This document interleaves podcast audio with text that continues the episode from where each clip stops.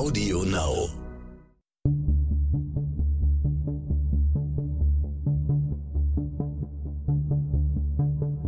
Wie überführt man einen Mörder? Warum werden Menschen zu Tätern? Und welche Abgründe können in jedem von uns stecken? Im Sterncrime-Podcast Spurensuche erzählen Ermittler und Spezialisten über ihre spannendsten Fälle und die Herausforderungen ihres Berufes.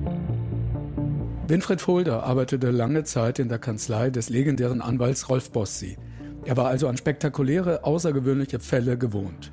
Aber das Verbrechen, mit dem er vor knapp zehn Jahren konfrontiert wurde, brachte auch einen solch erfahrenen Strafverteidiger wie ihn an seine Grenzen. Der Fall? Es geht um eine Jugendliebe. Der Junge liebt das Mädchen, ihre Eltern tolerieren widerwillig die Beziehung. Als sie sich von ihm trennt, verliert er die Kontrolle und sie wird zur Komplizin.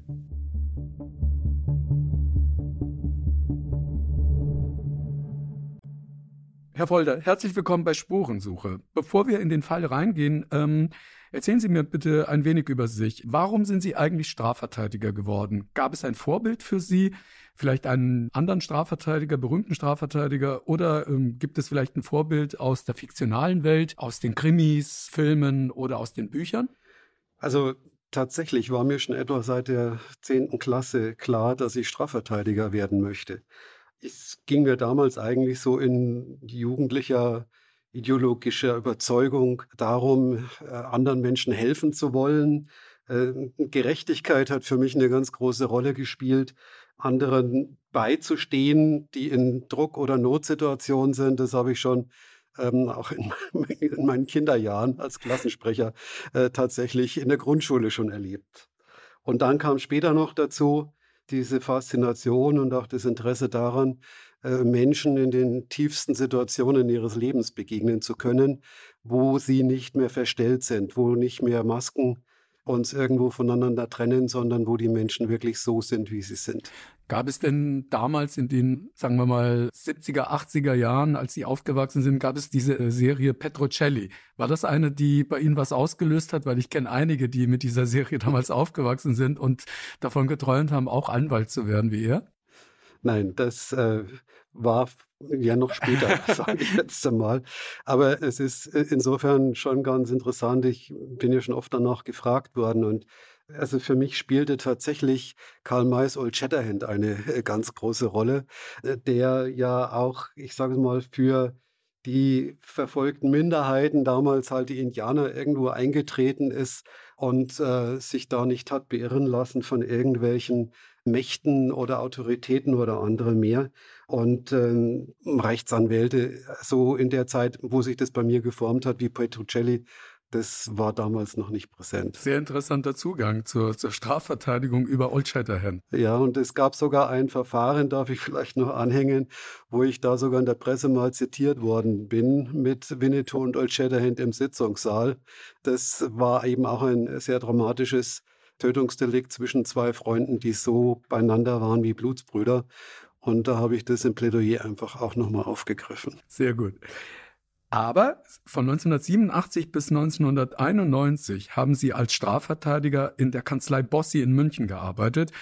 Und äh, man muss sagen, ja, Rolf Bossi gehört sehr wahrscheinlich zu den bekanntesten, äh, berühmtesten Strafverteidiger Deutschlands. Der hat äh, die Schauspielerin Ingrid van Bergen damals verteidigt, die ihren Lebensgefährten erschossen hat. Bossi vertrat im Laufe seiner Karriere noch andere Prominente, auch Romy Schneider, aber auch den Serienmörder Fritz Honka.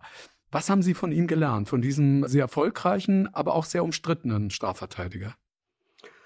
Als erstes Arbeiten.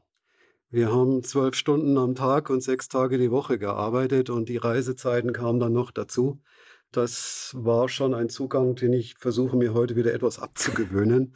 Aber das war damals schon eine sehr intensive Zeit der Lehr- und Wanderjahre im wahrsten Sinne des Wortes natürlich die Chance, auch an große Fälle zu kommen in jungen Jahren quer durch Deutschland, Erfahrungen zu sammeln, nicht nur regional an dem Hausgericht sozusagen, sondern mit ganz anderen Menschenschlägen sozusagen zu tun zu bekommen.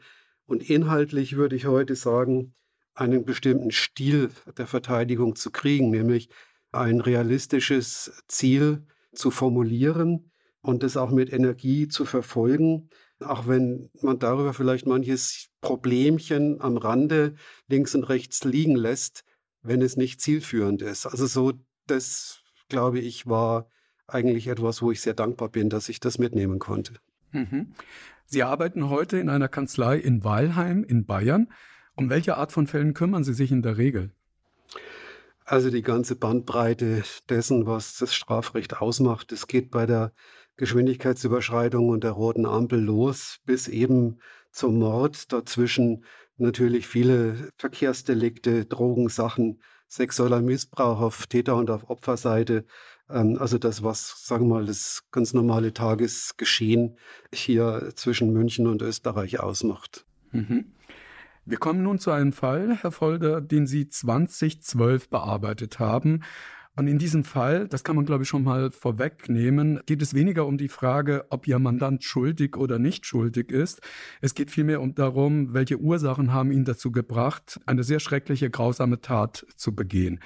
Es geht in dieser Geschichte, die, wie gesagt, 2012 sich abgespielt hat, um ein junges Paar, eine Jugendliebe. Sie, Cornelia R., ist 17, er, Christoph W., ist 21. Sie kennen sich seit gut drei Jahren sind eigentlich ganz gut miteinander, aber die Eltern, kann man sagen, von dem Mädchen tolerieren eher die Beziehung, als dass sie sie gut finden. Erst recht, als sie erfahren, dass sie sich verlobt haben. Warum waren die Eltern des Mädchen so gegen den Jungen oder was hatten die überhaupt gegen diesen Jungen? Also selber konnten sie sich ja dazu nicht mehr äußern. Im Strafverfahren selber waren die Erkenntnisse hier zu uneinheitlich. Die Cornelia R. hat ihre Aussage der Polizei gegenüber schon angegeben, dass die Eltern eigentlich gar keine Vorbehalte äh, gehabt hätten. Erst nach der Trennung hätten sie dann gesagt, ja, sie seien, soll froh sein, dass er weiter wäre, dass, dass sie den Deppen los wäre. Der Christoph W. hatte eigentlich schon das Empfinden, dass vor allem die Mutter irgendwie von Anfang an ihn nicht gemocht hätte. Sie soll mal gesagt haben, sie solle Schluss machen mit ihm. Andere Zeugen, die dann vernommen worden sind im Rahmen der Verhandlung, haben allerdings berichtet, dass die Mutter da so Vorbehalte gehabt hätte, weil er irgendwo nicht in die Augen geguckt hätte oder weil er beim, beim Grüßen so schräg geschaut hätte. Aber alles nicht so ganz klar, sondern mehr so gefühlsmäßig irgendwie. Also aufgrund der Recherchen, die dann stattfanden, kam zumindest in einigen Zeitungsartikeln vor, dass er auch sehr dominant ihr gegenüber gewesen sei, sehr eifersüchtig, ihr verboten habe, haben soll, muss man sagen, Kontakt zu anderen männlichen Freunden zu haben. Kam das auch im Strafverfahren vor? Ja, natürlich. Die äh, sind ja auch äh, Freundinnen, frühere Freundinnen von ihm vernommen worden die halt alle aus ihrer Sicht, die waren ja dann teilweise noch unter, äh, unter 16 gewesen, äh, da so ein bisschen was dazu geschildert haben und äh, was die ja in die Richtung geht, das, was ja dann auch eine Rolle spielte, ob da Schläge zum Beispiel äh, im Sinne von Dominanz eine Rolle gespielt haben. Da hat auch die Cornelia R geschildert, das sei vorgekommen, aber das letzte Mal im August im Vorjahr. Also zwischen August und April wäre es da nicht mehr zu Wiederholungen gekommen. Also es spielte eine gewisse Rolle. Es spielte auch in dem Sinne eine Rolle, dass es in der Ursprungsfamilie von dem Christoph W. Äh, solche Erfahrungen gegeben haben soll. Aber jetzt, wir mal, das war nicht, glaube ich, nicht der entscheidende Punkt dann. Mhm. Sie, Sie haben ja gerade die Familie von Christoph W. angesprochen. Aus was für einer Familie kam er? Aus welchem sozialen Umfeld kam er denn? Also er war zunächst mal ein Sandwich-Kind äh, mit einem älteren Halbbruder und einer jüngeren Schwester. Er selber wurde auch im psychiatrischen Gutachten dann ähm, als eher schüchtern, ängstlich, zurückhaltend beschrieben der sich äh, selber schon auch von Kindheit an als Außenseiter gefühlt hat. Und äh, ein Beispiel ähm, war zum Beispiel ähm, die Form seiner Nase, wegen der er von anderen Kindern als Pinocchio gehänselt worden und gemobbt worden sein soll, äh, bis dahin mit dem Kopf in die Kloschüssel getaucht worden zu sein. Seine Kernfamilie brach auch eigentlich in der Phase oder kurz bevor diese Tat passiert ist, gerade auseinander. Es war die Trennung der Eltern und er selber war aber auch schon äh, in psychotherapeutischer Behandlung, war auch stationär schon äh, gewesen. Also es war wohl in den letzten Monaten und Jahren, auch vor dem Geschehen, irgendwo eine ziemlich belastete familiäre Situation. Mhm. Wir haben ja gerade darüber gesprochen, dass die Familie von dem Mädchen eigentlich sich gewünscht hätte, dass sie sich trennt von Christoph W. seit längerer Zeit. Was führte dann letztendlich aus ihrer Erkenntnis dazu, dass sie diesen Schritt ging? Was hat sie dazu gebracht, sich dann von Christoph W. zu trennen? Also da wissen wir ja nur ein paar Angaben von ihr, die sie der Polizei gegenüber gemacht hat und die dann eben auch in dem Verfahren eingeführt worden sind. Sie selber hat eigentlich gar nicht so die Eltern äh, inmitten gesehen, sondern es hätte viele kleine Gründe gegeben. Das war so ein Zitat und äh, sie hätten sich wegen jeder Kleinigkeit gestritten und das wäre dann für sie irgendwann der Grund gewesen, dass sie dann erst telefonisch ihm und dann nochmal so gesagt hätte, dass sie nicht mehr möge und dass jetzt endgültig Schluss sei. Und äh, ja, es wurde dann wohl noch darüber geredet, dass bestimmtes Geld, was sie ihm auch mitgezahlt hatte für den Bau des gemeinsam geplanten Hauses, dass sie das wieder zurückhaben möchte, was dann auch funktioniert hat, also was auch völlig unproblematisch dann gleich geleistet hat. Also das äh, es war jetzt kein konkreter Vorfall sozusagen, sondern irgendwo so ja ein Fazit einer zerstrittenen Beziehung, sage ich jetzt mal. Mhm. Wissen Sie, wie Christoph W. auf dieses Trennungsgespräch, auf diese Trennung reagiert hat? Nein, äh, dazu hat er sich äh, nicht geäußert. Es gibt einen Zeugen, der auch äh, ausgesagt hat, dass der Christoph in der ersten Zeit sichtlich aufgelöst gewesen sein soll, ähm, hätte sich dann aber wieder gefangen. Es war irgendwie so uneinheitlich. Also auf der einen Seite hat er auch versucht, wieder Kontakt zu Mädchen zu bekommen und eigentlich war er für den Tatabend äh, schon ein Treffen mit einem Mädchen geplant, was dann aber nicht zustande gekommen ist. Auf der anderen Seite äh, hat der Christoph ähm, dem Sachverständigen gegenüber auch erzählt, dass er in dieser Zeit mehrfach versucht hätte, sich das Leben zu nehmen. Ein Ast, an dem er sich hätte aufhängen wollen, ist aber dann abgebrochen, weshalb er es hat sein lassen. Einmal ist er auf die Schiene gegangen, aber der Zug kam nicht so wie planmäßig vorgesehen und Tabletten, die er genommen hatte, hätten nicht ausgereicht. Er hätte nur sehr, sehr lange geschlafen, aber es hätte halt nicht zu dem, zu dem Ziel irgendwo geführt. Also ich würde sagen, es war schon eine ja, die ganze Bandbreite von Emotionen in diesen ersten zwei Wochen nach dem 16.03., das war ja das Datum, wo sie es ihm gesagt hat, war es in jede Richtung irgendwo hochgegangen. Mhm. Dann kam der 30. März 2012, also knapp zwei Wochen nachdem die Trennung ausgesprochen wurde von dem Mädchen. Es war ein Freitag und ähm, sie war morgens wie immer zur Berufsschule gegangen und wartete eigentlich darauf, so wie es geplant war, dass ihr Vater sie dort wieder abholt. Nachdem sie gewartet hat und äh, mehrmals auch zu Hause angerufen hatte, um irgendjemanden zu erreichen, war sie etwas irritiert, weil das gehörte so nicht zu dem Bild, was sie von ihren Eltern hatten, dass sie sich gar nicht meldeten oder gar nicht auftauchten. Und dann bekommt sie von ihrer Mutter eine SMS und äh, sinngemäß steht da drin, könnte ich nicht abholen, bitte fahr mit dem Bus nach Hause. Und das tut sie dann auch. Als sie dort ankommt, ist sie sehr, sehr überrascht, denn dort steht Christoph W., ihr Ex-Freund. Gegenüber der Polizei und im Prozess später beschreibt sie dann folgende Szenen, die sich abgespielt haben sollen. Er soll ihr gedroht haben, er soll ihr ein Messer vor den Bauch gehalten haben, sie mit Kabelbindern ans Bett gefesselt haben und ihr erklärt haben, dass er ihre Eltern umgebracht hätte, weil diese schuld daran seien, dass sie sich von ihm getrennt hätte. Was passierte dann? Wie ist der Ablauf äh, dieses Aufeinandertreffen, soweit Sie es rekonstruieren konnten? Wir haben gerade an der Stelle ja zwei sehr unterschiedliche Schilderungen. Die Cornelia R. beschreibt sich insgesamt als, als Opfer, die mit Gewalt gefesselt und bedroht worden sei und quasi dazu gezwungen worden sei, das zu tun, was sie ja dann auch in den folgenden zwei Tagen mit ihm zusammen getan hat. Er selber hat es aber anders geschildert. Er hat zwar gesagt, ja, er ist dann mit ihr hochgegangen in ihr Zimmer, er hätte das äh, offenbart, äh, dass er ihre Eltern getötet hätte. Das hätte sie nicht glauben wollen. Sie wäre geschockt gewesen und, und hätte dann geweint und er hätte sie dann gefragt, ob er sie denn trösten dürfe. Ähm, und sie hätte ihn nicht weggestoßen, sondern sie hätte dann genickt und dann hätte er sie in den Arm genommen. Also eine ja doch deutlich andere Ausgangsbasis für das, was dann in der Folgezeit passiert ist.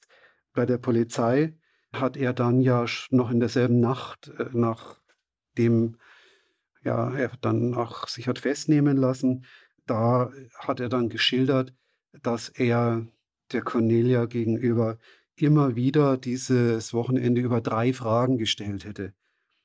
Zum einen, warum sie immer noch mit ihm beisammen sei, zum zweiten, warum sie nicht die Polizei rufen würde und zum dritten, wohl später dann, warum sie ihm helfen würde, die Leichen wegzubringen.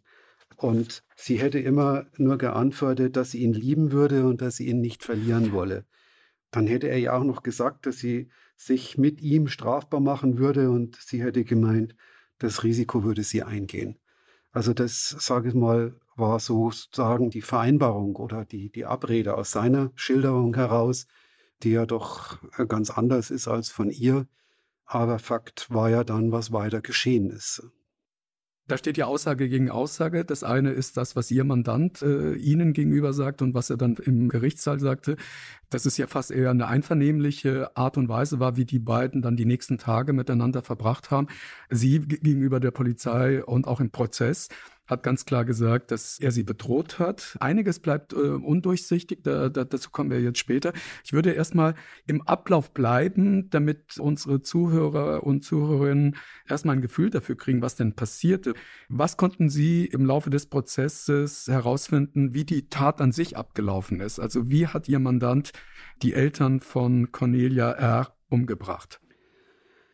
Er hat schon von Anfang an bei der Polizei sehr offen geschildert, ähm, was dann in der Folgezeit passiert ist. Er war ja in den Morgenstunden des Freitags ähm, in das Haus der Eltern praktisch eingestiegen. Äh, er kannte sich dort auch einigermaßen aus. Das Haus war in dem Augenblick leer. Der Vater hatte die Cornelia eben zur Ausbildungsstelle gefahren. Die Mutter war außer Haus. Und äh, so hielt sich dann der äh, Christoph in dem Haus auf, bis dann letztendlich zunächst mal der Vater nach Hause gekommen ist. Es ist in dem Haus selber dann zur Begegnung gekommen. Beide haben sich wechselseitig dann wahrgenommen und der Christoph hat ein Messer, das er in der Küche gefunden hat, genommen und ähm, es kam dann zu einer Auseinandersetzung, zu einem Kampf zwischen beiden der sich äh, letztendlich über das ganze Haus hingezogen hat. Erst im Erdgeschoss, dann die Treppe rauf, die Treppe runter und es wurde da auch eingestochen, aber auch äh, gerungen. Der Vater hat wohl dem Christoph auch den Pullover hoch und über den Kopf gezogen. Währenddessen hat auch er weiterhin irgendwie dann auf ihn eingestochen. Es muss eine Vielzahl von Teilakten gewesen sein, bis dann der Vater tatsächlich verstorben ist. Er brachte ihn dann die Treppen hinunter in die Kellerräume äh, und äh, fing dann auch wohl an, da schon zu putzen. Und zwei Stunden später kam die Mutter nach Hause. Auch da wieder die Begegnung im Erdgeschoss, auch da wieder eine Auseinandersetzung. Die Mutter nahm also auch ein, auch ein Messer äh, in die Hand. Es, es wurde ähm, da auch teilweise sehr, sehr seltsam gekämpft. Es war eine ungewöhnliche Situation. Es wurde davon berichtet, dass die Mutter ein Telefonbuch nach ihm geworfen hätte und ähm, er ist dann aber wohl weiter in Auseinandersetzung mit ihr gewesen. Bemerkenswert vielleicht, dass er, obwohl er, was die Vorgeschichte angeht und was die Auseinandersetzung mit dem Vater angeht, sehr detailliert sich erinnern konnte, so war die Auseinandersetzung mit der Mutter von ihm völlig überschattet durch einen Blackout. Er hatte keinerlei Erinnerung mehr. Es musste also im Grunde durch die Spurenbilder, die sich da gezeigt haben, rekonstruiert werden, was da im Einzelnen tatsächlich stattgefunden hat. Und demnach waren Spuren, also insgesamt insbesondere Blutspuren, auch bis in den Keller, ähm, wo dann auch mit verschiedenen Werkzeugen, mit, mit Axt, mit Messern, mit sehr eigenartigem Kaminbesteck in, in Form einer Hellebarde sozusagen, da äh, Stiche, Hiebe, Schläge, ja, man spricht ja auch von Overkill an der Stelle, äh, verabreicht worden sind. Mhm. Ich habe, glaube ich, bei den Kollegen von der Süddeutschen Zeitung gelesen, dass als äh, Christoph W. die Mutter in den Partykeller bringt, sie noch am Leben gewesen sei und ihn äh, mit röchelnder Stimme gefragt äh, habe, warum, und er soll geantwortet haben, weil ihr mir meine Frau weggenommen habt. Stimmt das? Also diese Szene wird von der Cornelia beschrieben, also die hat es in einer polizeilichen Aussage so angegeben, das hätte ihr der Christoph als sie nach Hause gekommen wäre, so erzählt. Ob es stimmt oder nicht, ist offen geblieben, aber es ist zumindest so in den Prozess auch eingeführt worden. Ja. Mhm. Über die Rolle von Cornelia R. und warum sie nicht die Polizei ruft, äh, haben Sie äh, sich ja vorhin schon äh, dazu geäußert. Wie gesagt, da steht Aussage gegen Aussage. Aber auf jeden Fall Tatsache ist, dass sie ihm geholfen hat, gezwungenermaßen oder nicht gezwungenermaßen die Leichen zu beseitigen. Äh, was haben die beiden denn davor gehabt und wie, wie lief das Ganze dann ab? Also nach den Erkenntnissen, die man im Rahmen des Prozesses gewinnen konnte, und da spielten ja auch die Aussagen von den beiden eine Rolle, aber auch von anderen Zeugen, war es dann in der Tat so, dass sie zunächst die Leichen der beiden Eltern in Betttücher gewickelt haben äh, und dann miteinander die Leiche des Vaters zunächst in das Auto der Mutter auf die Rücksitzbank verbracht haben. Platz war eben nicht für zwei, sondern deshalb nur der eine Leichnam. Es haben dann, sind dann beide mit in dem Auto zu dem ja, etwa 20 Kilometer entfernten Rohbau äh, von dem Christoph W. Äh, gefahren, äh, mit dem Ziel, den Vater dort zu verbrennen.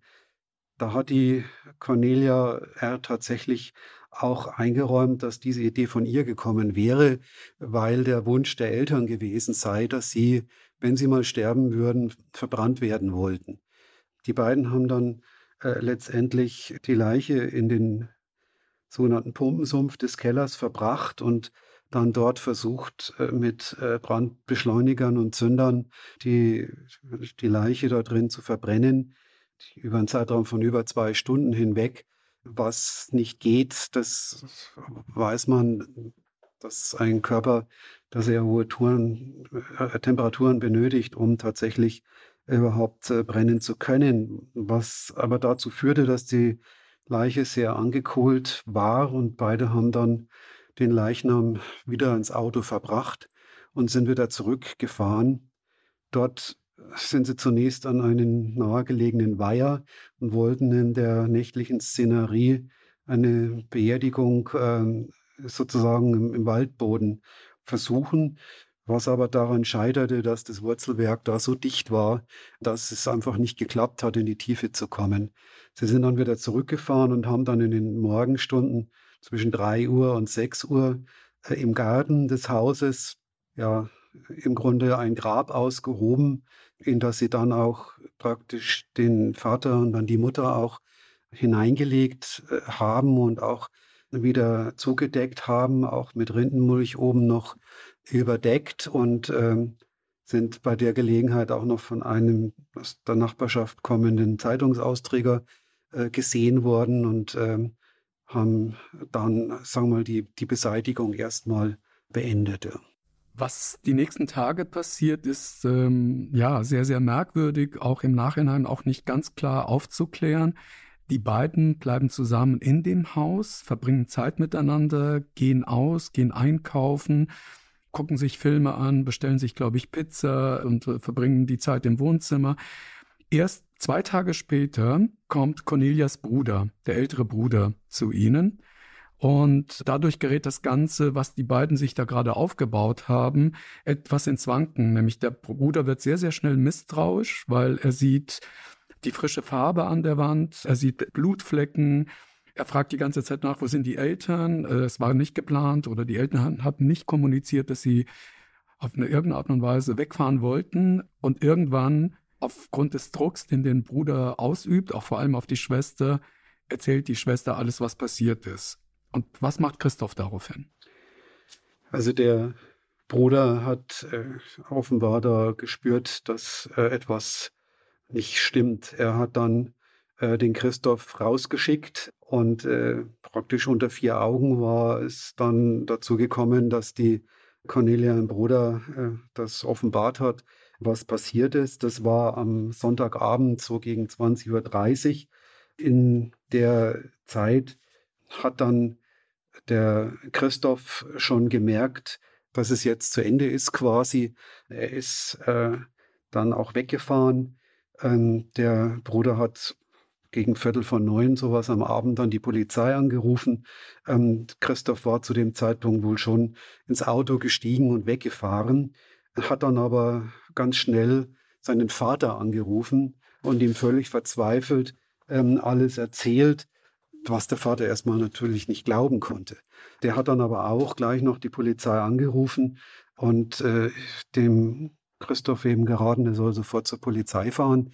Und ähm, das hat er dann auch getan. Also er ist dann schon gegen 21.30 Uhr mit dem Auto auf den Besucherparkplatz von der Polizeiinspektion gefahren und hat sich dann dort auch festnehmen lassen. Wie kamen Sie dann dazu, dass Sie ihn verteidigen? Wie wurden Sie sein Strafverteidiger, Herr Folder? Also ich habe gegen 22 Uhr einen Anruf bekommen von einem befreundeten Anwaltskollegen, der Informationen bekommen hatte von dem Fall und äh, der mich gefragt hatte, ob ich das übernehmen würde als Strafverteidiger. Und ich habe dann gesagt, ja klar, bin dann am Montagmorgen gleich um 5 Uhr losgefahren und äh, habe dann den Erstkontakt bei der Polizeidienststelle aufnehmen können. Was wussten Sie zu dem Zeitpunkt über den Fall? Was wusste die Polizei zu diesem Zeitpunkt über den Fall?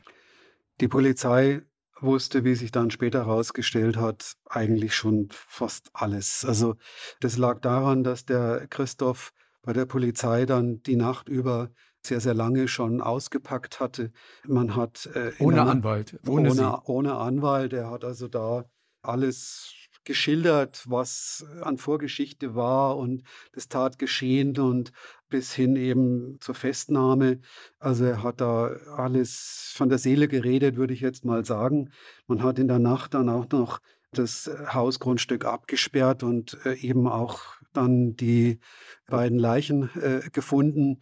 Man hat die Ermittlungsarbeit schon aufgenommen, man hat Aufnahmen vom Haus innen gemacht gehabt, also auch mit modernster 3D-Technik das ganze Haus sozusagen wie bei einem Computerspiel erfasst und äh, dann auch mit Luminol bearbeitet, also um jetzt die ganzen Blutspuren da irgendwie sichtbar machen zu können. Also das war fast alles schon die Nacht über weit vorangeschritten. Das wusste ich alles natürlich zu dem Zeitpunkt nicht. Ich hatte nur die Information, ja, es geht äh, um einen Doppelmord, rudimentär die Fragestellung und äh, das war eigentlich das, womit ich auch an den Mandanten herantreten äh, konnte und, und erstmal nur musste. Ja. Also das ist ja dann, der Anwalt weiß ja erstmal nichts von dem ganzen Geschehen. Da muss ich immer erstmal kundig machen, was ist eigentlich Sache. Ist das nicht ungewöhnlich, dass Ihr Mandant in der Nacht so einem Verhör ausgesetzt war und äh, sein Anwalt nicht dabei war? Weil das ist ja heutzutage fast eine Situation, die fast gar nicht mehr stattfindet. Er wollte es nicht. Und ich glaube, dass es öfters vorkommt, als man meint. Also diese, ja, ich will einen Anwalt, äh, Verhaltensweise, die kennen wir ähm, vor allem aus den Medien, äh, aus Filmen, aus Fernsehen und so weiter.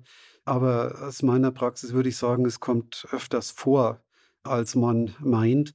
Äh, und gerade bei Delikten, die affektiv so hoch aufgeladen sind wie dieser Fall, da ist ja auch ein hoher emotionaler Druck auch im Täter. Ja, und ähm, das führt dann schon auch dazu, so ein Stück sich die Sache von der Seele reden zu wollen und, und darüber auch ein Stück Entlastung zu erfahren. Mhm. Welchen Eindruck machte er dann auf Sie, als Sie dann zu ihm kamen, Herr Folter? Da bin ich so ein bisschen an den Grenzen meiner anwaltlichen Schweigepflicht. Ja. Alles andere war ja auch in öffentlicher Verhandlung erörtert worden.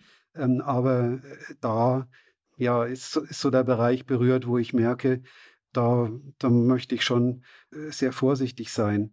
Das, was ich so sagen kann, eigentlich mehr auf allgemeiner Ebene sagen kann, auch für mich ist da erstmal ein Mensch, der da äh, als Gegenüber ist, der, sage ich es mal, in dem Augenblick in einer desaströsen Lage sich wiederfindet, eingesperrt ist, entkleidet ist, wegen Spurensicherung und allem möglichen mehr, der hoch emotionale, intensive Stunden und Tage hinter sich hat und eigentlich alles so am Zusammenbrechen ist in dem Augenblick. Und da stößt man dann als Anwalt, der so früh dazu kommt, wie ich jetzt in dem Fall, ja, da stößt man dann irgendwo erstmal drauf. Mhm. Wenn man sich jetzt diesen Zeitpunkt mal vergegenwärtigt, ähm, er hatte eine relativ große Aussage schon gemacht. Äh, was war dann zu diesem Zeitpunkt für Sie als Verteidiger die wichtigste Aufgabe oder die wichtigsten Aufgaben, die wichtigsten Schritte, die Sie einzuleiten hatten zu diesem Zeitpunkt? Also das erste war neben der Klärung des Mandatsverhältnisses, ja, ob er, ob er das überhaupt will. Dann natürlich die Information, was ist überhaupt passiert, um eine Einschätzung vornehmen zu können, äh, worum geht es. Da gehört auch dazu, den Mandanten in so einer Situation zu stabilisieren, emotional zugänglich zu machen, dass man miteinander reden kann, dass man auf Augenhöhe kommunizieren kann. Und dann ergeben sich die nächsten Fragen eigentlich aus der Strafprozessordnung, nämlich die Haftfrage, die gestellt werden muss. Ist ein Haftbefehl beantragt? In dem Fall war das äh, jetzt nun keine Frage, aber es war ja dann wenige Stunden später war die, die Vorführung vor den Haftrichter. Da muss man sich mit dem Mandanten verständigen, wie das weitere Aussageverhalten aussieht. Ich habe ihm dann eben auch geraten, da keine weiteren Angaben zu machen über das hinaus, was er getan hat. Dann gehört die Kontaktaufnahme mit Angehörigen dazu, äh, die ja alle völlig verunsichert und bang sind, was, was passiert da jetzt, was, was ist geschehen, ja. Und äh, da letztendlich äh, zu sagen, wo er ist und wo er jetzt hinkommt, also da eigentlich so das Umfeld sozusagen da auch mit einzubinden, aber auch darüber Informationen schon für mich zu gewinnen, die ihn ja alle kennen und, und die auch die Beteiligten kannten. Also da schon so viel Informationen herbeizubekommen, wie es geht. Mhm. Jetzt allgemein gefragt, fragen Sie eigentlich bei der ersten Kontaktaufnahme mit dem Beschuldigten oder mit der Beschuldigten, ob sie es war? Nein, nie. Wenn überhaupt, dann frage ich. Also Sie fragen nie. Nein. Sie fragen nie. Wenn, dann frage ich, was wirft man Ihnen vor? Das ist aber eine andere Zielrichtung. Waren Sie es oder waren Sie es nicht? Das ist die Frage eines Staatsanwalts. Mich interessiert, was wirft man vor? Das ist die Frage aus meiner Sicht eines Verteidigers der erstmal sich orientieren muss, weil ich habe ja noch keinen Zugang zu dem Mandanten. Ich weiß ja nicht, was er sagen will. Äh, was ganz oft will ich auch gar nicht wissen, was tatsächlich gewesen ist. Das wird gerade bei großen Fällen auch immer häufiger, äh, dass man auch am besten verteidigen kann als Anwalt, wenn man gar nicht weiß äh, aus dem Munde des Mandanten, was tatsächlich gewesen ist. Warum kann man dann besser verteidigen? Warum kann man jemanden dann besser verteidigen, wenn man nicht die, sage ich mal, wirklich weiß, was passiert ist? Ich muss mich ja auch orientieren an dem, was an Ermittlungen vorhanden ist, was die Akte letztendlich hergibt, was die Beweismittel sind in der Angelegenheit und die selbstständig würdigen. Wenn ich das getan habe, dann frage ich den Mandanten schon, was er dazu sagt. Und gerade dann, wenn wie hier jemand schon so umfangreiche Angaben gemacht hat, gehe ich die mit dem natürlich dann irgendwann durch. Aber es ist nicht immer hilfreich, sage ich jetzt mal, das zu wissen weil eine große Rolle spielt, glaube ich, bei Strafverteidigung äh, so dieses Nähe-Distanz-Verhältnis zum Mandanten. Ich brauche auf der einen Seite eine große Nähe zu ihm, auch eine Empathie, um mich reinversetzen zu können, um ihn verstehen zu können, um nachvollziehen zu können, wie konnte sowas passieren. Auf der anderen Seite bin ich aber auch der Profi, der eine distanzierte professionelle Verteidigung gewährleisten soll, nach Berücksichtigung der Aktenlage. Und zwischen diesen beiden Polen spielt sich das Ganze eigentlich ab. Wenn man eine gute Verteidigung machen will, so meine Einschätzung jedenfalls, dann brauche ich beide Seiten und kann nicht nur sagen, ich synchronisiere mich sozusagen mit dem Täter oder aber ich äh, gehe entsetzt raus und sage, ach, das ist die Akte und, und das ist ein ganz böser. Mhm. Herr Wolter, Christoph W. hat von Anfang an gestanden, die Eltern seiner Ex-Freundin ermordet zu haben. Was bleibt da als Aufgabe für Sie als Verteidiger noch übrig? Also was da immer ganz gerne und ganz schnell geantwortet ist, ja für ein faires rechtsstaatliches Verfahren zu sorgen. Ich meine jedoch, es geht weit darüber hinaus. Zum einen geht es ja darum, auch den Mandanten zu stabilisieren, nicht nur in dem ersten Augenblick der Kontaktaufnahme und, und bei der Festnahme, sondern auch in den folgenden Zeiten. Es geht um Wochen, um Monate der Untersuchungshaft. Es geht dann, wie hier, um eine zwölftägige Hauptverhandlung, wo hohe Dynamiken äh, am Wirken sind. Wir haben hier einen jungen, 21-jährigen jungen Mann, der auch damals außerordentlich verzweifelt und hoch suizidgefährdet war, auch nach den ärztlichen Beurteilungen, für den das ganze Verfahren auch selbst eine enorme Belastung darstellte. Speziell dieser Prozess war von Anfang an von einer hohen medialen Aufmerksamkeit gekennzeichnet. Also schon vom ersten Tag an äh, war da die lokale Presse über irgendeine äh, Quelle informiert worden und es äh, spielte sich ja dann auch in den Zeitungen, Zeitschriften, Funk, Fernsehen äh, letztendlich dann wieder. Ähm, und für einen jungen Mann das zu erleben, dazu natürlich noch mit seiner eigenen Familie zusammen, die Kontakte, die da sind und bei ihm auch noch diese lange Zeit, wo er ja innerlich noch so sehr an ihr gehangen hat. Ja, der hat die ja so, so geliebt, dass also auch immer wieder die, die Fragen am Anfang nur waren, wie es ihr geht und, und, und ob es ihr gut geht und, und, und ob sie nach ihm gefragt hat und ähnliches mehr. Also da spielen ja Gefühle eine überragende Rolle, die erstmal irgendwie auch ja so ein bisschen, wo er im Anwalt einen, einen, ein Gegenüber hat, der halt als einziger in dem Augenblick zur Verfügung steht. Man ist ja da nicht nur Anwalt, man ist auch Seelsorger, man ist auch Sozialarbeiter, der da mit dem Mandanten irgendwie klarkommen muss. Und dann ist natürlich auch über die reine Frage, ja, das sind zwei tote Menschen, ist doch alles klar. Aber das ist ja mitnichten so. Es ist die Frage, die da immer eine große Rolle spielt, warum? Ja, wie, wie kam es dazu? Was, was ist eigentlich das Motiv für das ganze Geschehen? War es geplant oder war es ein Affekt? Gibt es Anhaltspunkte für eine verminderte Schuldfähigkeit? Gibt es irgendwo Ansätze, dass man mit den Opfern oder hier mit Angehörigen von Opfern noch nach einem Ausgleich sucht? Und dann natürlich die rechtlichen Fragestellungen. Ist es Mord? Ist es Totschlag? Ist es minder schwerer Fall? Ist es ein besonders schwerer Fall? Ist vielleicht die Psychiatrie hier die richtige Weichenstellung oder ist es die Haft? Diese Fragen haben für die weitere Lebensführung äh, des Mandanten, des Angeklagten eine, eine ganz große äh, Rolle. Das, das wirkt sich auf Jahre für ihn aus. Für viele andere ist mit dem Urteilsspruch die Sache erledigt.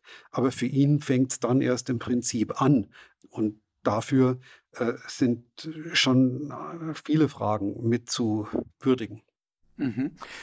Herr Folter, Sie stellten ja schon früh die Frage, Sie haben es ja vorhin schon erwähnt, nach der verminderten Schuldfähigkeit.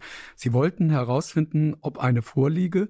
Falls ja, würde das bedeuten, dass eine lebenslängliche Haft nicht zwingend sein müsste. Sie vertraten die Ansicht, Ihr Mandant habe das Ehepaar weder planvoll noch heimtückisch getötet. Vielmehr leide Ihr Mandant an einer schweren Persönlichkeitsstörung und habe, bedingt durch diese Krankheit, auch aus massiver Verzweiflung und Verlustangst gehandelt. Wie wollten Sie das dann im Prozess nachweisen, diese Thesen, die Sie da hatten? Es stellte sich für mich noch vor Anklageerhebung, also auch gerade durch die Gespräche mit ihm, immer mehr heraus, was eigentlich in den letzten Stunden vor der Tat passiert war. Und äh, in dem Augenblick, wo ich versuche, mich da hinein zu versetzen, ähm, habe ich gemerkt, Mensch, hier kommen so viele unterschiedliche Aspekte zusammen, die dann quasi in einem Moment kulminieren. Und das ist dann letztendlich die Tat. Das, was für mich eine große Rolle gespielt hat, war zum einen, äh, sage ich es mal, dass er kurz davor eben mitbekommen hatte, dass hier eine Vaterschaftsfeststellungsklage läuft, also äh, wo im Grunde in den Raum gestellt wurde, dass er nicht ähm, das Kind seiner Eltern äh, oder seines Vaters sein könnte. Das ist natürlich erstmal was Erschütterndes. Daneben war er an dem Vortag vor der Tat in seiner Arbeit da wegen Fehlern bemängelt worden. Es war äh, die seit zwei Wochen andauernde emotionale Trennungslage von seiner Verlobten. Die waren ja verlobt gewesen miteinander. Und er hat dann eins in der Nacht gemacht, was er auch in den Monaten vorher sehr intensiv betrieben hat, nämlich ein Computerrollenspiel gespielt, äh, Skyrim, das er auch in dieser Nacht über Stunden gespielt hat und daneben Alkohol getrunken hat. Und äh, ich bin über insbesondere dieses Spiel äh, gestolpert, als ich dann mal im Trailer nachgeschaut habe, worum es da geht. Ähm, und fand dann da im Augen, ersten Augenblick für mich tatsächlich ein Stück schockierend, äh, so viel Parallelitäten zu dem Tatablauf, dass ich gedacht habe, da muss genauer hingeschaut werden. Das, das kann man nicht einfach so übergehen. Und wir haben ja dann auch letztendlich aufgrund von Beweisanträgen, die ich gestellt habe, ähm, uns dieses Spiel oder Teile davon jedenfalls mal angesehen. Ähm, wir haben äh, da Stellungnahmen von einem Polizeibeamten, der selber als Gamer sehr gut über dieses Spiel Bescheid wusste und das darlegen konnte, bis hin zum Sachverständigen, ähm, das Ganze thematisiert. Da, daneben natürlich noch die Vorgeschichte, die ich sage mal, die psychiatrische Begutachtung und Beurteilung. Und das alles muss man natürlich zusammen sehen und zusammen würdigen, um dann ein Gesamturteil irgendwo sich bilden zu können. Was hat einen 21-Jährigen jetzt dazu gebracht, das zu tun? Dann lassen Sie uns das doch mal aufdröseln. Fangen wir doch mal an mit dem äh, Gutachter, der sehr bekannte psychiatrische Gutachter Norbert Nedopil äh, war derjenige, der ihn äh, beurteilt hat. Zu welchem Gutachten kam Herr Nedopil? Also der ja von mir außerordentlich geschätzte Professor Nedopil mit seinen intensiven, langjährigen Erfahrungen und mit seinem Wissen hat sich mit äh, dem Fall auseinandergesetzt. Sein Ergebnis war, dass ja auch äh, dem Urteil dann zugrunde gelegt worden ist, die Diagnose einer kombinierten Persönlichkeitsstörung mit emotional instabilem, ängstlich, selbstunsicheren und histrionisch manipulativen Zügen. Das war, sagen wir mal, die offizielle Diagnose, die allerdings nach seiner Einschätzung nicht so weit gereicht hat, dass es zu einer verminderten Schuldfähigkeit gekommen wäre von der Gesamtbetrachtung her. Leider war das von mir gerade angesprochene Thema jetzt diese Auswirkungen von diesem intensiven äh, Rollenspielverhalten da nur wenig gewürdigt worden, was ich aufgrund der auch damals herrschenden Meinung gut nachvollziehen konnte, aber ich äh, auch lieber gesehen hätte, wenn wenn man da noch mal etwas mehr drauf eingegangen wäre auf dieses Thema dass der Rollenspieler in dem Augenblick, wo so eine Kampfsequenz beginnt, gar keine andere Möglichkeit mehr hat, alleine schon von der Tastatur seiner Konsole her entweder zu schlagen oder abzuwehren, entweder das Gegenüber zu vernichten oder selbst vernichtet zu werden. Ein Polizeibeamter, der das eben gut kannte, hatte gesagt, das ist wie wenn ein, wie wenn ein Zug in den Tunnel fährt wo am Ende des Tunnels eine Mauer steht. Entweder er schafft es durchzubrechen oder aber er bricht zusammen. Und ähm, auf mich wirkte die Szenerie, die sich da in dem Haus abgespielt hat, so ein Stück ähnlich. Es gab, dieses Spiel sieht kein, keinen Abbruch vor. Äh, das Spiel hat nicht die Möglichkeit zu sagen, oh, ich mache einen Schritt zurück, ich höre auf oder lass uns reden oder, äh, oder irgendwie zu sagen, ne, um Gottes Willen, was tue ich hier? Ja, sondern es gibt nur dieses Entweder-Oder. Und für mich war einfach dieses vielfältige Wechsel von verschiedenen Waffen, die da verwendet worden sind. Das ist genau das Gleiche wie in den Spielen, wenn da der Held, der Ritter oder der Kämpfer, wenn der in sein sogenanntes Inventar greift und sich da eine neue Waffe rausholt. Ja. Und auch die Art der Gegenstände, die verwendet worden sind, die erinnern dramatisch an genau das, was der Held, äh, den auch hier der Christoph äh, in diesem Spiel immer gespielt hat, äh, letztendlich bei sich hatte.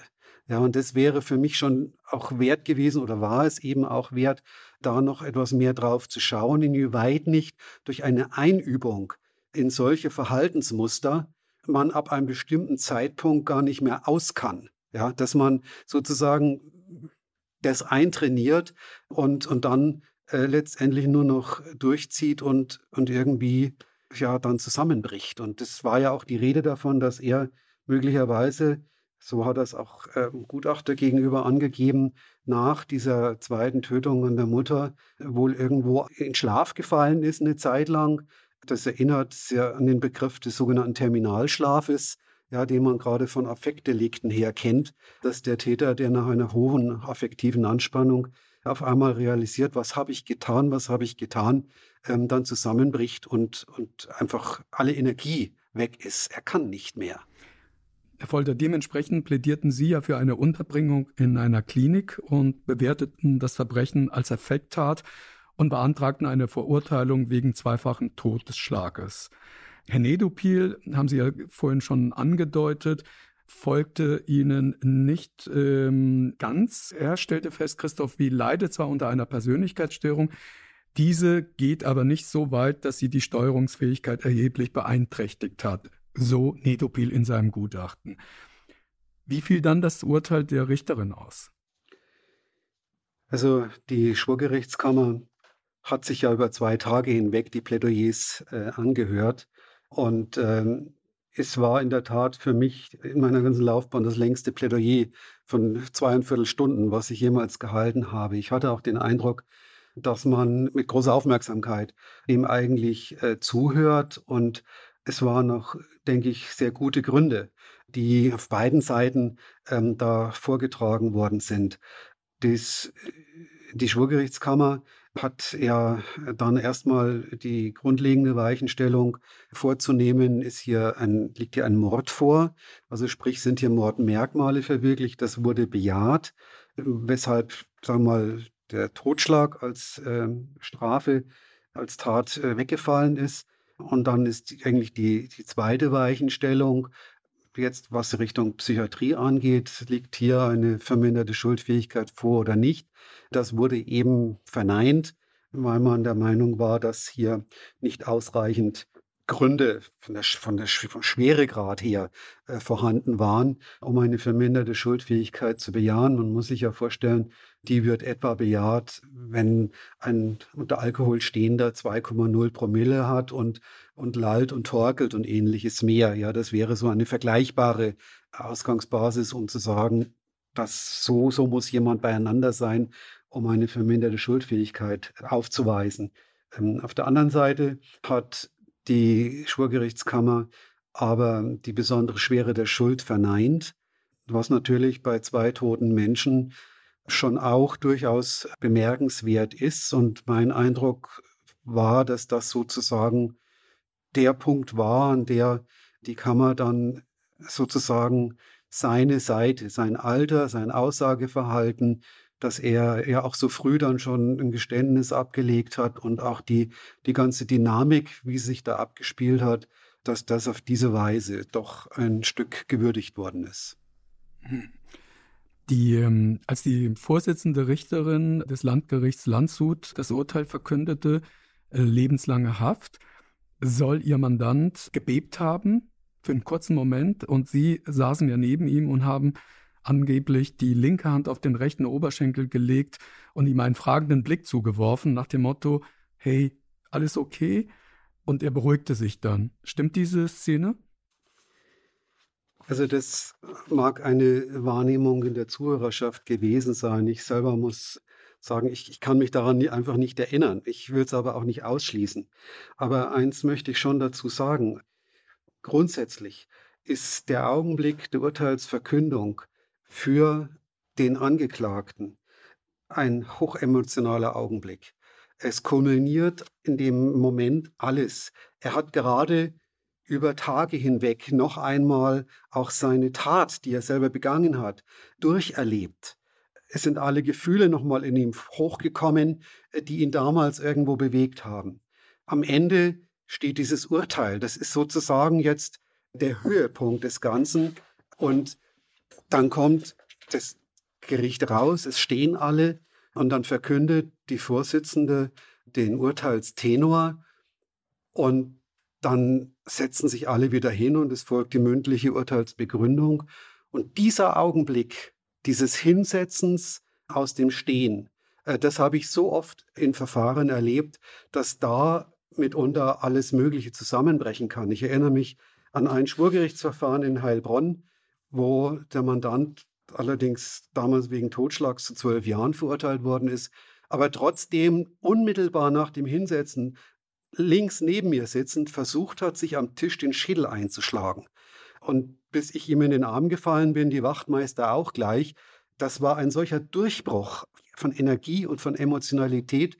Und ich denke, dass es auch in unserem Fall beim Christoph W.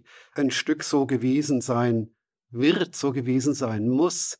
Und äh, er hat aber gleichmaßen sich nach außen hin schon unter Kontrolle gehabt. Ich habe ja auch während der Verhandlungen vor den Sitzungen, in den Sitzungspausen oder nach Ende eines Sitzungstages immer auch mit ihm unter vier Augen reden können. Ich muss sagen, ich habe das eigentlich immer sehr gut erlebt. Wir haben nie eine Bewachung gebraucht. Äh, es war sehr gut miteinander irgendwie umzugehen.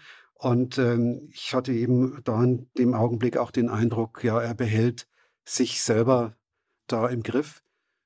Ob das von außen her so ausgesehen haben mag, muss ich einfach offen lassen. Ich weiß nicht. Mhm.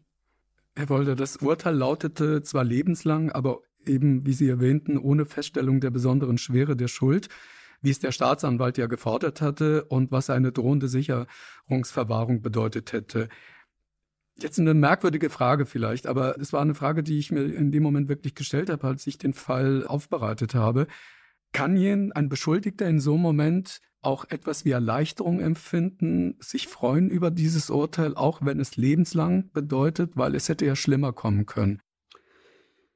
Also es, ich glaube, in dem ersten Augenblick fällt erstmal alle Anspannung und alle Last ab. Ähm, das Realisieren, was heißt das jetzt ähm, für heute, für morgen, für in einem Jahr, für in zehn Jahren, das kommt in der Regel erst später. In dem Augenblick ist erstmal nur ein, ein Zusammenfallen von, von all der Anspannung, äh, die da war.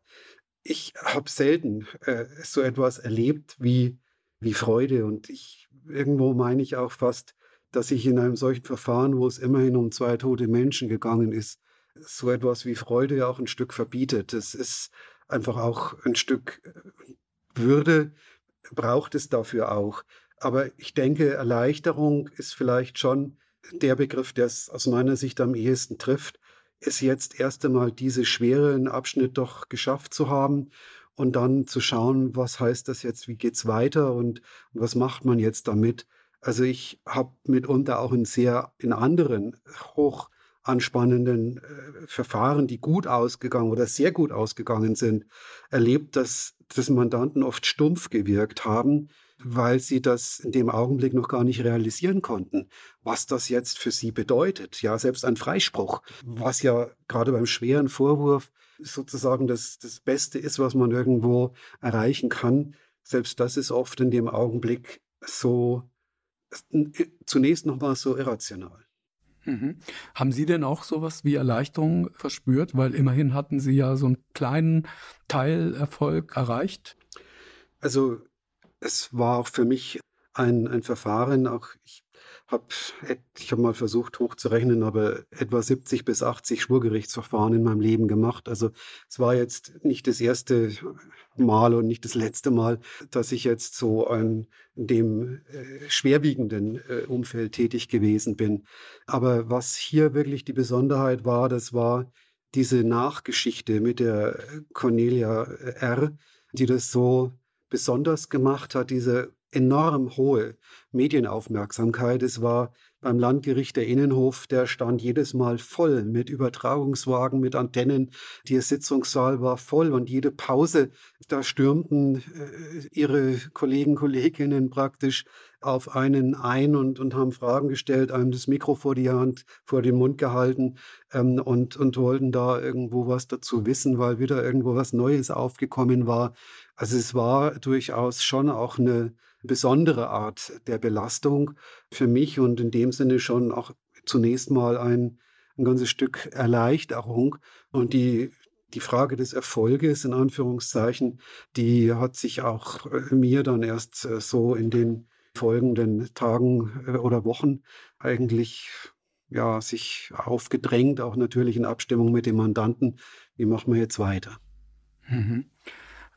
Das Urteil sei eine Chance für Christoph W., äh, sagte damals die Richterin, vermutlich seine letzte. In lebenslanger Haft könne er sich nun bewähren. Christoph W. sitzt in der Justizvollzugsanstalt Straubing. Soweit ich weiß, ist das Bayerns größtes und härtestes Gefängnis äh, mit einer besonderen psychiatrischen Abteilung und einer speziellen Station für Sicherungsverwahrte. Er soll, so haben Sie mal erzählt, am Anfang sich schwer dort getan haben. Was waren seine Schwierigkeiten und wie geht es ihm heute? Also ich denke, dass für ihn auch gerade in seinen jungen Jahren mit 21 ist man ja gerade aus dem heranwachsenden Alter raus, bis zu dem man noch, äh, sagen wir mal, eine besondere Aufmerksamkeit erfährt, eigentlich eher jugendtypisch. Und insbesondere das Haus 3 in Straubing, überhaupt Straubing, das ist ja für die Verurteilten mit Langstrafen, also lebenslänglich oder zweistelligen äh, Urteilen und äh, das hat natürlich einen ganz eigenen Charakter. Mit 21 Jahren dahin zu kommen, äh, noch dazu nach so einer Tat. Und äh, er war ja sich von Anfang an bewusst, was für eine Schuld er sich auch auf sich geladen hat. Also das muss ja auch erstmal irgendwie bewältigt werden, also mit, mit eigener Schuld irgendwie klarzukommen. Und ähm, aus so einer Situation äh, herauszukommen mit all der Ungewissheit, ich glaube, dass, äh, also für mich war das nachvollziehbar, dass das äh, Schwierigkeiten erstmal äh, macht, dass es Zeit braucht, sich einzugewöhnen in, in, eine neue Tagesstruktur, wie sie in so einer Haftanstalt eben äh, dann auch abläuft. Mhm. Wie geht es ihm heute? Was wissen Sie? Ich habe keinen Kontakt mehr mit ihm. Das ist ganz häufig, gerade bei hohen Strafen, so, dass man nach Ende der Verhandlung dann oder nach Rechtskraft des Urteils vielleicht besser gesagt, dann auch keinen Kontakt mehr hat, weil auch in den ersten Jahren äh, des Vollzuges in der Regel keine, kein anwaltlicher Beistand mehr benötigt wird. Das kommt frühestens nach 15 Jahren, wenn so die Frage nach Lockerungen auftaucht oder Aussetzung zur Bewährung oder ähnliches. Äh, das ist, sagen wir mal so, klassischerweise die Phase, wo dann ein Anwalt äh, wieder von Nöten ist oder Bedeutung gewinnt. Im Augenblick habe ich, kann ich dazu nichts sagen. Mhm. Cornelia R. musste sich wegen versuchter Strafvereitlung verantworten vor dem äh, Jugendschöffengericht des Amtsgerichts in Freising. Und unter Ausschluss der Öffentlichkeit äh, wurde sie zu einer Jugendstrafe von sechs Monaten auf Bewährung verurteilt. Nach Ihrem Kenntnisstand, ähm, Herr Folder, haben Cornelia R. und ihr Mandant jemals wieder miteinander Kontakt gehabt? Da muss ich mich an die äh, letzte Beantwortung anschließen. Also in der Zeit, in der ich mit der Angelegenheit befasst war, letztendlich nicht. Und äh, was danach war, ich würde es eher nicht vermuten. Mhm. Sie haben ja äh, mehrmals schon erwähnt, wie sehr dieser Prozess, äh, dieses Mandat Sie sehr angestrengt hat, verschiedene Arten von Druck, der auf Ihnen lastete. War das Ihr schlimmster Fall? Es ist immer die Frage, was man als schlimm äh, letztendlich definiert. Äh, schlimm äh, kann für einen Angeklagten auch ein Fall sein, der sehr viel weniger Schuld sozusagen wie die Tötung eines Menschen in sich hat. Und auch das kann einen als begleitender Anwalt durchaus sehr belasten. Aber wenn man schlimm festmacht an der Frage, was ist passiert, also was ist, was ist der objektive Vorwurf, dann war zum Beispiel ein vierfacher Frauenmörder, den ich mal in Norddeutschland, äh, Schleswig-Holstein verteidigt habe, sicherlich schwerwiegender. Es ging damals um äh, drei äh, getötete Prostituierte und eine 19-jährige Anhalterin, die dramatisch auch mit dem Radkreuz dann am Schluss erschlagen worden und verbrannt worden ist. Also da kochte auch damals die Volksseele zurecht. Ja. Und äh, da war auch ja, sehr engagiertes Verteidigungsverhalten erforderlich, dass ich mit einem Kollegen vor Ort dann teilweise auch in detektivischer Arbeit irgendwo umsetzen konnte. Mhm. Herr Folter, Sie haben ja am Anfang erwähnt, Sie sind in diesen Beruf hineingekommen, weil Sie Einblicke auch in die verschiedensten Aspekte des Menschseins, der menschlichen Existenz haben wollten. Jetzt, äh, wenn Sie mal zurückblicken auf Ihre Laufbahn als Strafverteidiger, hat sich dadurch im Laufe der Zeit Ihr Menschenbild verändert? Also ich würde auf alle Fälle eins an der Stelle ganz weit vorne anstellen wollen. Ich denke, dass ich sehr viel vorsichtiger geworden bin mit Urteilen. In dem Augenblick, wo man so etwas Dramatisches hört in, in Schlagworten, ja, der hat, da sind zwei Menschen ermordet worden und, und dieses Drama alleine schon von den Worten her, die Leichen beseitigen und so weiter und so fort, äh, hat man mitunter ganz schnell innerhalb von einer Minute irgendwo ein Urteil. Und das habe ich, glaube ich, durch mein Berufsleben schon gelernt, erstmal kurz innezuhalten und zu fragen, langsam, was ist passiert? Wie kam es dazu? Was hat den Täter auch dazu bewogen, das zu tun? Was musste zusammenkommen, um an diesem Augenblick so eine Energie zu entfalten, dass das sozusagen passiert ist? Und ich muss sagen, ich habe durch die vielen Fälle, die auch, sagen wir mal, mit solchen Schicksalen verbunden waren, auch gelernt zu verstehen. Es das heißt nicht, dass ich das immer gut heiße, was da letztendlich passiert ist. Das kann man nicht irgendwo billigen und sagen, der Arme, aber aber es verstehen und nachvollziehen zu können. Und äh, das, glaube ich, ist eigentlich so der Punkt, wo ich heute sage, bevor da irgendwo der Stab über jemandem gebrochen wird, erstmal zu fragen, was war eigentlich der Hintergrund? Und das gilt aus meiner Sicht umso mehr in einer Zeit, wo wir heute schlagwortartig irgendwas aus dem Bauch ins Netz gestellt bekommen und dann mit einem Daumen hoch oder Daumen runter, Like oder Dislike irgendwo reinstellen dem möchte ich das eigentlich ganz entschieden entgegenstellen. So lässt sich nicht über Menschen oder über Situationen urteilen und, und aus solchen Urteilssammlungen sozusagen irgendwelche Ergebnisse dann erzielen, sondern da schätze ich dann schon auch unseren Strafprozess, der das ermöglicht, dass da dem Raum gegeben wird, da etwas genauer hinzuschauen und dann wirklich nach der Schuld eines Menschen zu fragen und alles mit einzubeziehen. Herr Voll, ein besseres Schlusswort könnte ich mir jetzt gar nicht vorstellen für unsere Folge. Ein leidenschaftliches Plädoyer für unser Rechtssystem und auch für den Beruf des Strafverteidigers. Vielen herzlichen Dank für die sehr, sehr interessanten Einblicke in Ihren Beruf und in, in diesen Fall. Herzlichen Dank. Ich danke ebenfalls. War eine angenehme Zeit mit Ihnen. Dieser Podcast ist für heute zu Ende. Damit ihr aber die Zeit bis zum nächsten Mal überbrücken könnt, hätten wir noch einen Podcast-Tipp für euch. Worum es geht, das hört ihr jetzt. Hallo, ich bin Julia Schmidt-Jorzig und ich moderiere den Podcast Elterngespräch. In meinem Podcast bekommt ihr die volle Bandbreite, die Familienleben ausmacht. Jede Woche habe ich ganz und gar unterschiedliche Themen und ebenso unterschiedliche Gäste bei mir. Bei mir sind Eltern zu Gast, die über ihr Familienmodell oder Familienleben erzählen, egal ob alleinerziehend, homosexuell, gepatchworked oder was auch immer. Bei mir kommen alle zu Wort, die eine gute Geschichte zu erzählen haben. Mal ist es schwere Kost, mal leichtfüßig, aber nie bla bla. Außerdem beantworten wir einmal im Monat eure Fragen. Darüber hinaus bekommt ihr bei uns fundierte Interviews mit echten Experten zu Themen aus Psychologie, Wissenschaft, Geburts- und Kinderwunschmedizin bzw. Kinder- und Jugendmedizin und, und, und. Hört doch mal rein. Auf Audio Now und überall dort, wo es gute Podcasts gibt.